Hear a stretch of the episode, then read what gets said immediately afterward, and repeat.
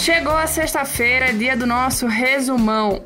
Eu sou Gabriela Sarmento e estou aqui de volta a convite da Moni. Oi, Gabi, bem-vinda de volta. Eu sou Mônica Mariotti, vamos lá.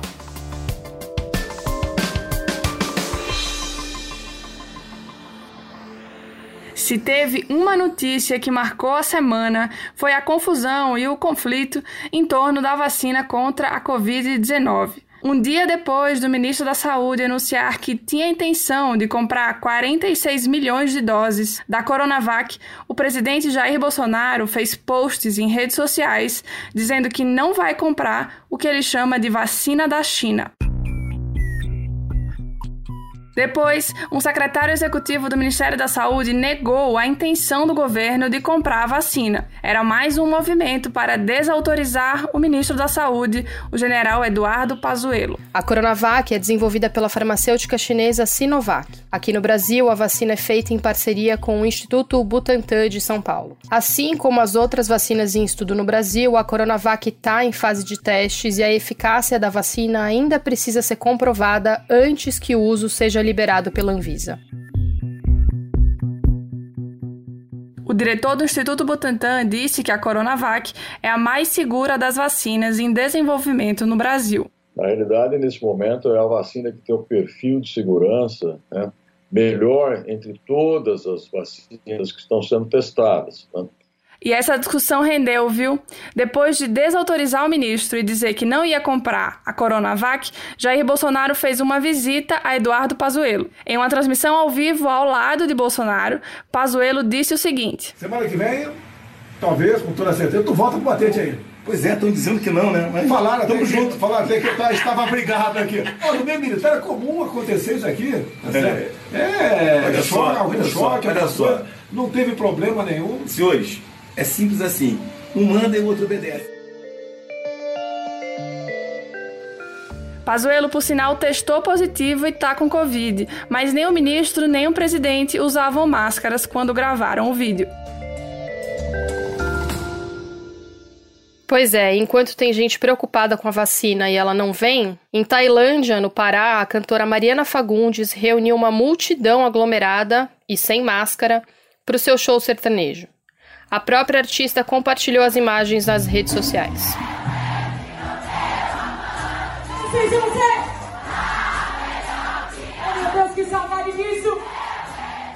A organização do evento, a Aí 2020, disse que o show seguiu todos os protocolos de controle sanitário e tinha autorização da prefeitura. Já em São Paulo, milhares de pessoas se aglomeraram em um mega baile funk na comunidade de Telma, em Santos, no litoral. O assunto Telma chegou a ser um dos mais comentados no Twitter.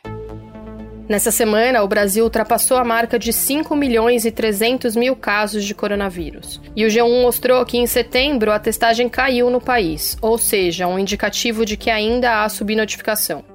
São mais de 156 mil mortes. Enquanto isso, na Europa, vários países voltaram a impor medidas de restrição para conter a segunda onda da pandemia. A França, por exemplo, ultrapassou um milhão de infectados e o governo ampliou aquele toque de recolher que a gente comentou aqui na semana passada. Agora, a medida vale das nove da noite até as seis da manhã.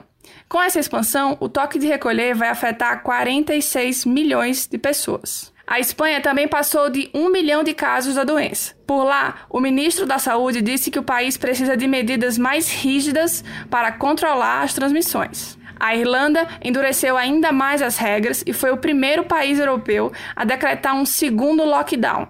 A Alemanha também bateu recorde de novos casos, passou dos 11 mil novos infectados nas últimas 24 horas, o que significa uma alta de 49% e um recorde diário de infecções desde o início da pandemia. Aqui na América Latina, a Argentina também ultrapassou a marca de um milhão de casos de coronavírus. A alta foi puxada pelo aumento no número de infectados em grandes cidades do interior. No mundo todo, são mais de 41 milhões de casos de Covid e mais de 1 milhão e 100 mil mortos.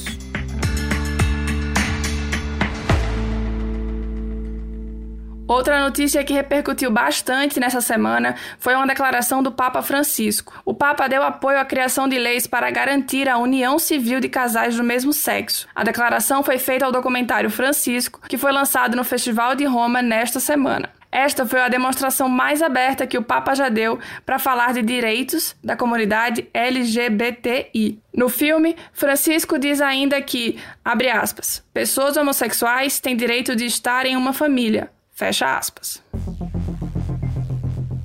No domingo, teve eleição na Bolívia e Luiz Arce venceu no primeiro turno com 55% dos votos. O resultado oficial da apuração foi divulgado só na sexta-feira.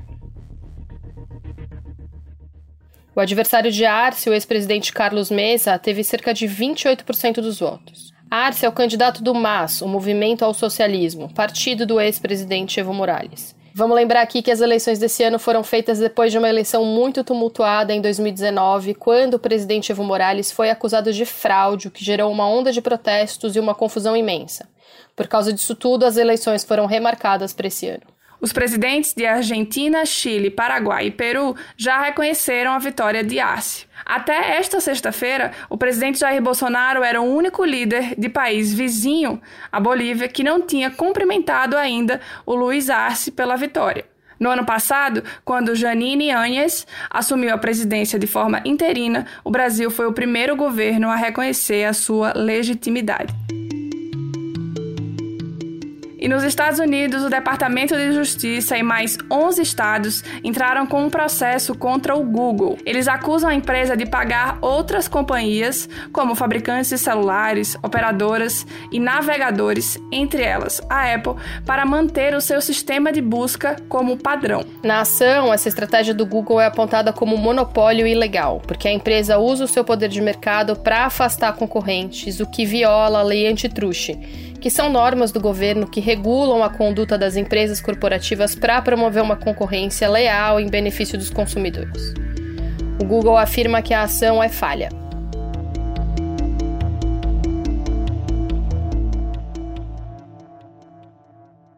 Lembra do caso do senador que foi pego no flagra pela Polícia Federal com dinheiro na cueca? Pois então, depois da grande repercussão do caso, o senador Chico Rodrigues pediu afastamento do cargo por 121 dias. Quando o afastamento de um parlamentar é maior do que 120 dias, o que acontece é que o suplente assume o mandato. Nesse caso, o suplente é Pedro Arthur Rodrigues, filho de Chico Rodrigues. Depois que o ministro Luiz Roberto Barroso do STF tirou o sigilo da investigação envolvendo Chico Rodrigues, a gente descobriu outros detalhes sobre o que a Polícia Federal encontrou com ele. Além dos 33 mil reais na cueca, a Polícia Federal também achou armas e uma pedra que aparenta ser uma pepita de ouro na casa do senador. Cássio Nunes Marques, indicado pelo presidente Jair Bolsonaro para o STF, foi sabatinado nesta semana pelo Senado. Sabatina feita, indicação aprovada no plenário. Agora ele vai tomar posse no dia 5 de novembro. A cerimônia vai ser uma solenidade estritamente virtual, como definiu o STF.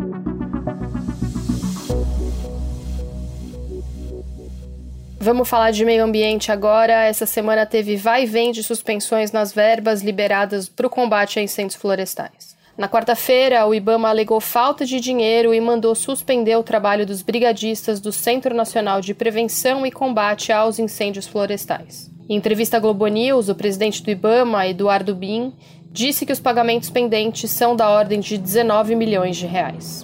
Depois de o Ibama anunciar a paralisação, teve muitas críticas e daí o governo voltou atrás e anunciou que vai liberar mais dinheiro. Nesta sexta-feira, o Ibama determinou em ofício que as brigadas de combate a incêndios retomem as atividades. Essa decisão veio depois da liberação de mais recursos para o IBAMA. O Ministério da Economia liberou 16 milhões por mês até dezembro para que o Ministério do Meio Ambiente regularize os pagamentos atrasados. São 8 milhões para o IBAMA e 8 milhões para o ICMBio. O IBAMA recebeu autorização sobre o dinheiro na noite de quinta-feira.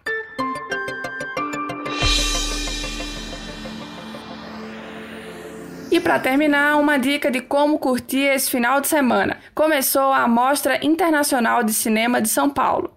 Com a pandemia, os filmes vão ser transmitidos em plataformas online e podem ser vistos em todo o Brasil. Olha aí que chance boa. A programação desse ano tem 198 filmes, entre nacionais e estrangeiros. Os ingressos custam R$ 6,00, mas como ocorre todo ano, algumas sessões da amostra são gratuitas.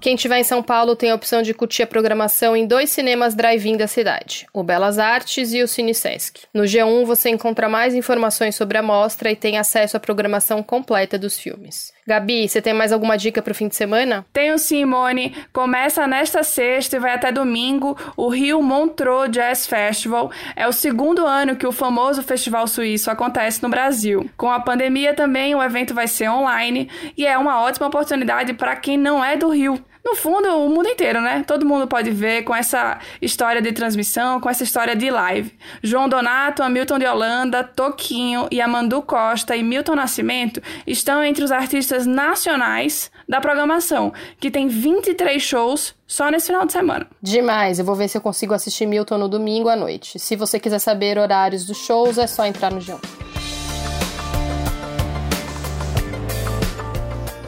Esse foi o resumão, o podcast semanal do G1 que está disponível no G1, claro, no Castbox, no Apple Podcasts, no Google Podcasts, no Spotify, no Deezer ou na sua plataforma preferida. Se você gosta desse podcast, mas ainda não segue a gente, faça isso agora. Assim você fica sabendo sempre quando tem um novo episódio no ar. Essa edição foi feita por nós, à distância, e também por Jéssica Rocha, Renata Bittar e Sérgio Fernandes. A gente fica por aqui. Bom fim de semana. Se cuidem. Beijo. Tchau. Valeu, Gabi. Até.